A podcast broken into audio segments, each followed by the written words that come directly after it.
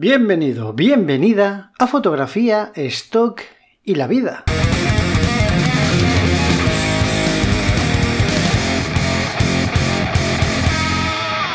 Hola, ¿qué tal? ¿Cómo estamos? Bienvenido, bienvenida al episodio número 52 de este podcast que habla sobre fotografía, stock y fotografía. Siempre digo un poco lo mismo, pero cada vez voy a empezar o voy a intentar hablar más de fotografía y no menos de fotografía de stock. La fotografía de stock es el propósito de este podcast. Pero lo de fotografía y la vida me lo dejé ahí como comodín para poder hablar de lo que me diese la gana. Eh, y ya está. Entonces, eh, me apetece mucho hablar de fotografía, de cosas que son puramente fotografía, porque obviamente todos los que estáis escuchando esto es porque tenéis algo relacionado con la fotografía de stock, bien porque estáis dentro o bien porque os gustaría empezar o lo que sea. Y quiero pensar que todo el mundo que gira alrededor de este negocio de la fotografía de stock, pues es un gran amante de la fotografía o al menos es un arte que, le gusta de alguna manera, ¿no? Porque si te dedicas a hacer fotografía de stock y no te gusta la fotografía, de todo hay en la vida, supongo, pero yo no le veo mucho sentido. Entonces, pues eso, hablaremos de fotografía. Ando detrás de que alguien, de un fotógrafo que me, gusta mucho, venga al programa como invitado eh, a hacer una charla esta estoquera, pero no será una charla estoquera, será una charla fotográfica. Aunque quiero orientarlo un poco también a cierto aspecto del stock. De momento no quiero desvelar nada porque no sé qué me va a decir esta persona. Ya me he puesto en contacto con él. Pero no me ha respondido. Entonces puede ser que nunca me responda, puede ser que me mande a la mierda o puede ser que me diga, ah, pues sí, qué guay. Entonces, de momento no digo nada, no vaya a ser que, no cuaje la cosa.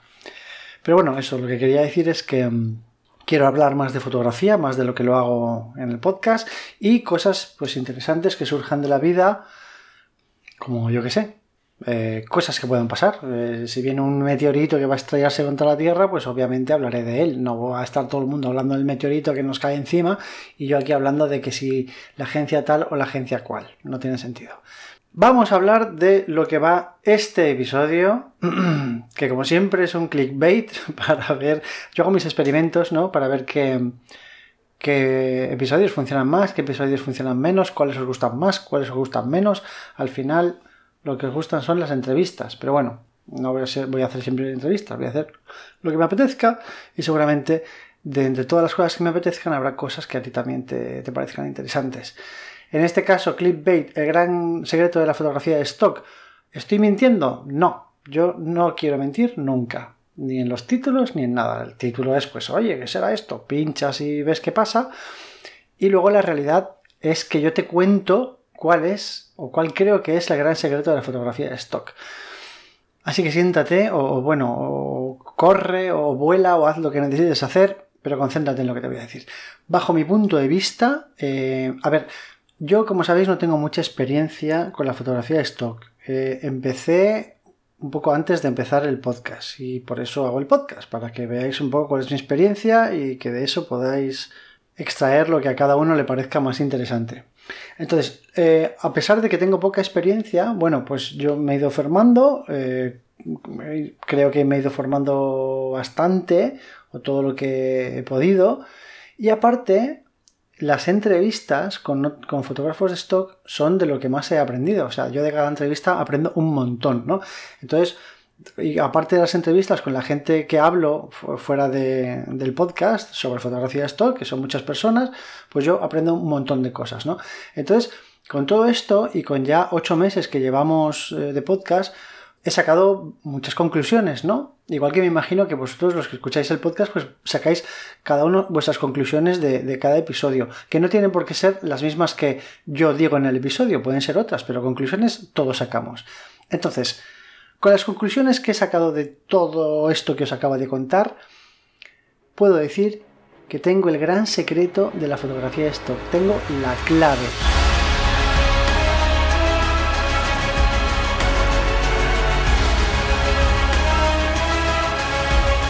Y la clave es que la fotografía de stock es un negocio tan, tan, tan poco controlable, controlable en el sentido de hago esto y me da estos resultados, eso no existe.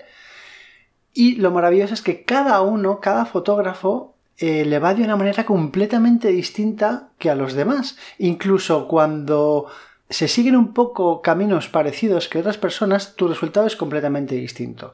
Entonces, para mí, el gran secreto de la fotografía de stock es que tienes que conocerte como fotógrafo de stock y tienes que analizar qué es lo que va funcionando contigo y con tus fotos en cada una de las agencias o en cada una de las distribuidoras en las que vas enviando fotos. Vaya mierda de secreto, diréis, vaya, vaya chafón, pero no, no, es, no, es coña, o sea, analizando, ¿vale? Porque es súper importante que hay gente, como en todo en la vida, que esperan que alguien les dé la, la receta mágica. Y en, muchas, eh, en muchos aspectos de la vida, en muchos negocios, por supuesto que la habrá, segurísimo sigues estos pasos, tin, tin, tin, y vas a llegar a, lo que te prometen, ¿no?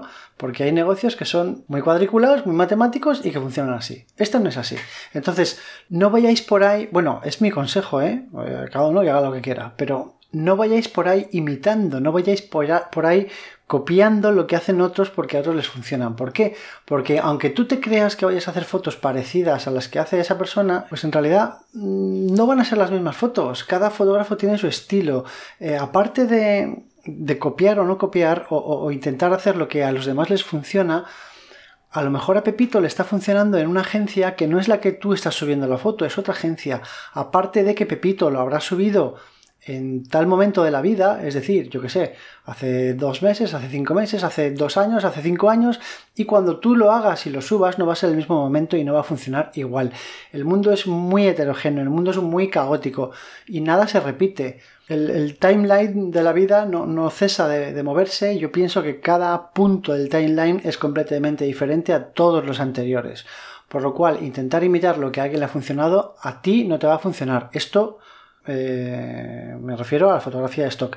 Sé que hay por ahí otros podcasts y otras cosas y otras personas que dicen que sí que hay una hoja de ruta. Mm, yo discrepo por lo que acabo de explicar, porque creo que es que es increíble. Al principio empezamos todos en las mismas agencias, al principio empezamos un poco todos haciendo más o menos lo mismo y los resultados son completamente dispares. No digo, hay gente que a lo mejor dice, oye, no, sigue este camino y a lo mejor pues en uno o dos años consigues cierto nivel de ventas. Vale, eso puede ser, pero eso es un poco, es muy general, no es nada específico, ¿no?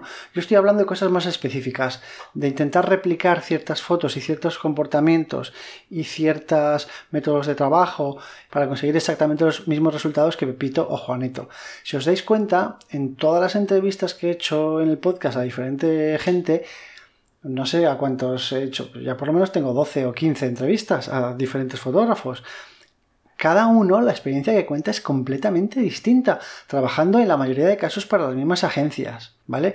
Incluso hay, gente que hace fotografías mucho más singulares, con, nichos mucho más concretos, pero incluso en el mainstream de, de lifestyle y de cosas así, los resultados son muy dispares. Entonces, yo me he estado dando cuenta en mis carnes que, bueno, de muchas cosas, ¿no? He ido viendo y he ido compartiendo con vosotros los resultados a los que voy llegando y yo, en mi caso particular, me he dado cuenta que a mí lo que mejor me funciona es iStock, cuando hay muchísima gente que dice que iStock no le funciona nada bien, está la cuarta, la quinta, y que está muy, muy por encima, por ejemplo, Shutterstock o Adobe, ¿vale? Cuando a mí Adobe no me funciona nada.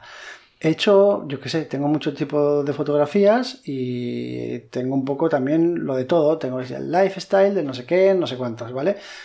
Cosas que se supone que siempre funcionan. Pues eh, a mí el hecho de tener ese, tipo de sesiones no me está haciendo que, que, vender mejor o peor en una agencia o en otra.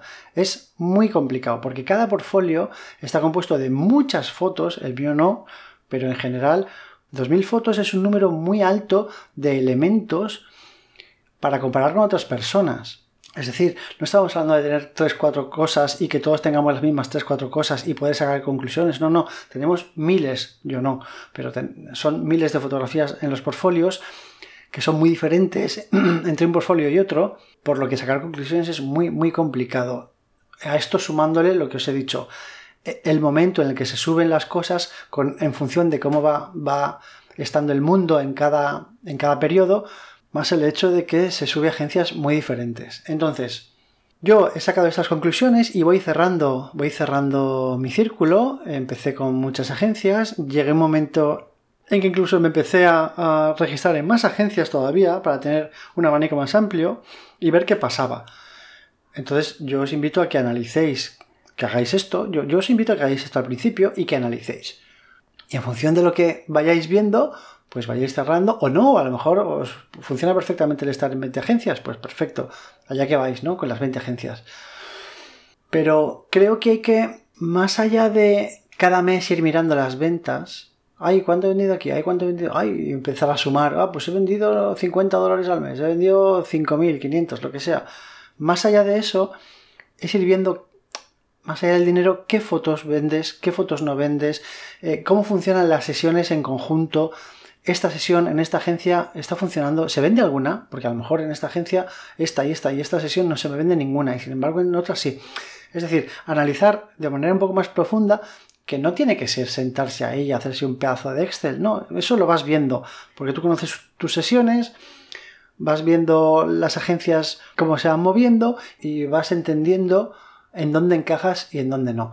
En ese entender dónde encajas es lo que os digo. Yo mis fotos encajan en un sitio más que en otro y no te puedo decir a ti, oye, vete a este sitio y no al otro porque si haces este tipo de fotos van a encajar más. No, si haces las mismas fotos que estoy haciendo yo y las envías a la misma agencia, seguramente encajen diferente. Es que es así, es diferente. Cada fotógrafo es distinto y cada foto es diferente a las demás. Insisto, porque siempre digo lo mismo, pero me gusta recalcarlo.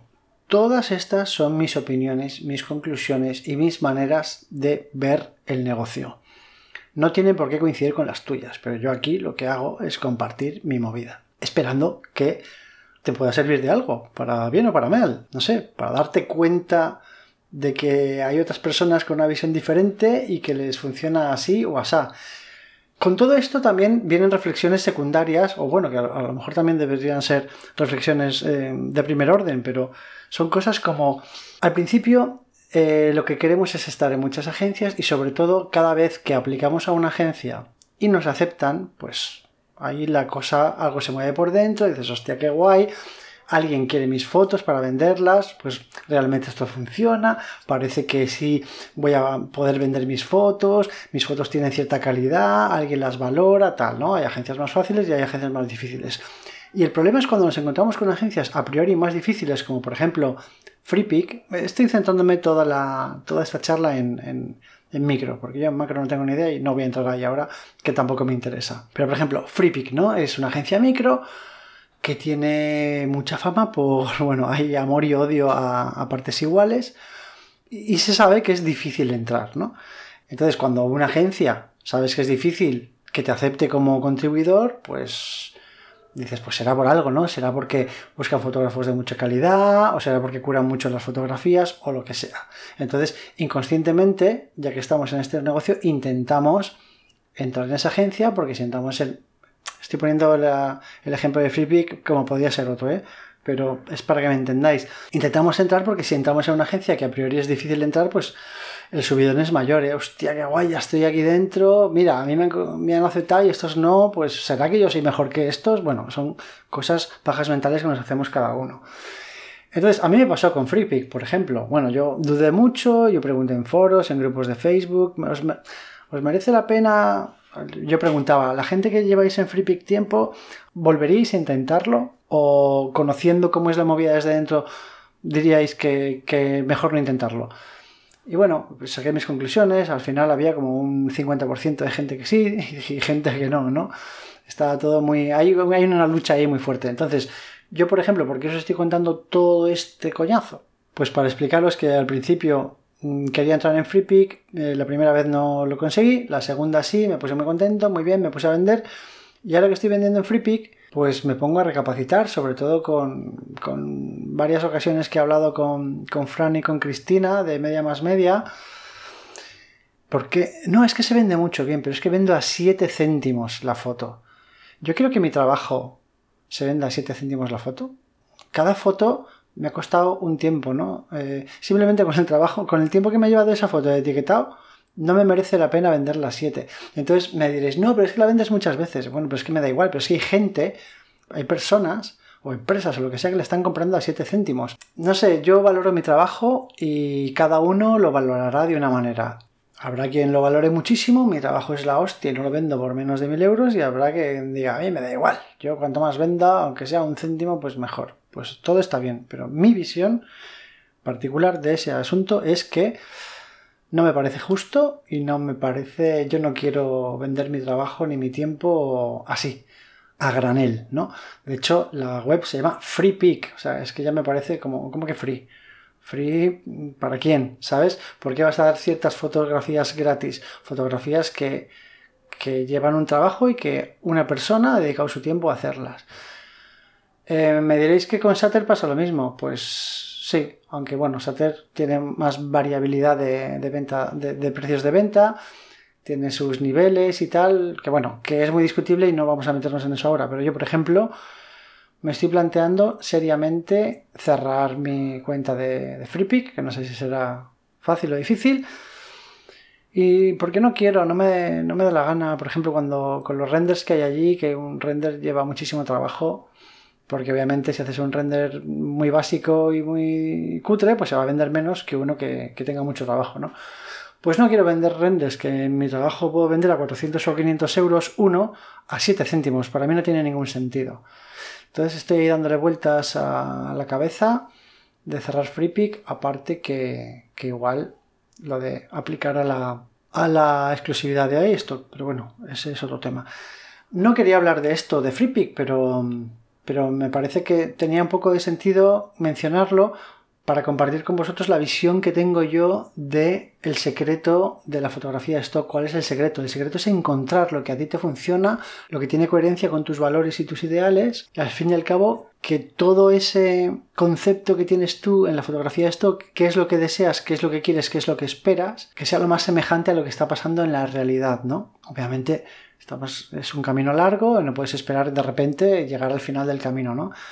Pero que cada uno se pregunte a sí mismo, esta agencia me está dando lo que espero, esta otra, esta otra, si no, es, eh, estoy a gusto con lo que hago en micro, estoy a gusto con lo que hago en macro, estoy a gusto con los resultados de uno de otro, que cada uno, independientemente de lo que hagan los demás, independientemente de lo que te digan los demás, se analice a sí mismo y entienda su propio negocio de stock. Y yo creo de verdad que ese es el gran secreto y no estoy de coña y no es y más allá de la broma de clickbait, creo que, es lo que hace que la gente esté a gusto con, con el negocio o no. Otra cosa es que te marques objetivos o que tengas ideales muy marcianos o muy de soñador o muy reales. Yo creo que hay que bajar a la tierra todo el rato, poner los pies en la tierra y, ver, y ver el negocio desde una perspectiva lo más realista posible. El hablar con los demás nos es muy útil para entender qué le funciona a cada uno y por qué le funciona eso a cada uno, que insisto, no te va a funcionar a ti, pero eso te da perspectiva y te da una visión del negocio y te hace entender cómo hacer las cosas, qué probar y qué no probar. Yo lo que digo es probarlo todo y de ese todo ir viendo qué pasa, porque si te centras solo en una cosa, hay mucha gente que, que bueno, ahora como está tan de moda lo de lo del stock, pues eh, cualquiera que empiece ya sabe lo que es el micro y el macro. Yo quiero macro y entonces a lo mejor hay gente que aplica macro a una agencia, eh, nada más empezar, le dicen que sí y está trabajando únicamente para esa agencia. Le puede ir muy bien, le puede ir muy mal, le puede ir regular, pero no va a tener referencias del negocio global. Solo va a tener su experiencia en esa única agencia. De modo que, bajo mi punto de vista, tendrá menos herramientas para proyectarse a sí mismo en el negocio. Pero insisto, que si alguien decide eso, pues es su decisión. Es, lo, que, es lo que estoy diciendo con esto. Perdonadme por darle tantas vueltas a lo mismo, porque intento explicar, yo veo la pelota ¿no? del concepto y entonces intento atacarla desde muchos ángulos diferentes y parece que esté explicando todo el rato lo mismo, pero bueno, es lo que, lo que intento es clarificar una idea que creo que ya ha quedado suficientemente clara. Así que Espero que me hayáis entendido. Como siempre, si queréis poneros en contacto conmigo para lo que sea, eh, para tomar unas cañas o ir a hacer fotos o lo que sea, pues me podéis encontrar en Instagram y en Telegram como Raúl-Valcárcel. Allí os atenderé encantado y la verdad es que siempre me hace mucha ilusión pues recibir mensajes vuestros. Cuidaros mucho, nos vemos en el próximo episodio. Hasta luego.